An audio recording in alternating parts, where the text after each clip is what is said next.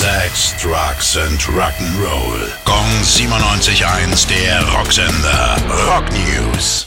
Roger Waters wurde darum gebeten, den Klassiker Another Brick in the Wall für einen Facebook- und Instagram-Werbefilm freizugeben. Waters war davon aber alles andere als begeistert, obwohl ihm angeblich eine enorme Geldsumme geboten wurde. Facebook-Gründer Mark Zuckerberg bezeichnete er bei der Gelegenheit gleich noch als einen der mächtigsten Idioten auf der Welt.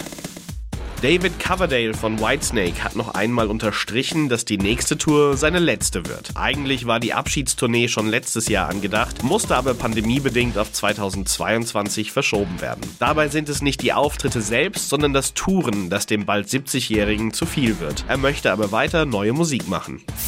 Gong 97.1, der Rocksender. Rock News. Sex, Drugs and Rock'n'Roll.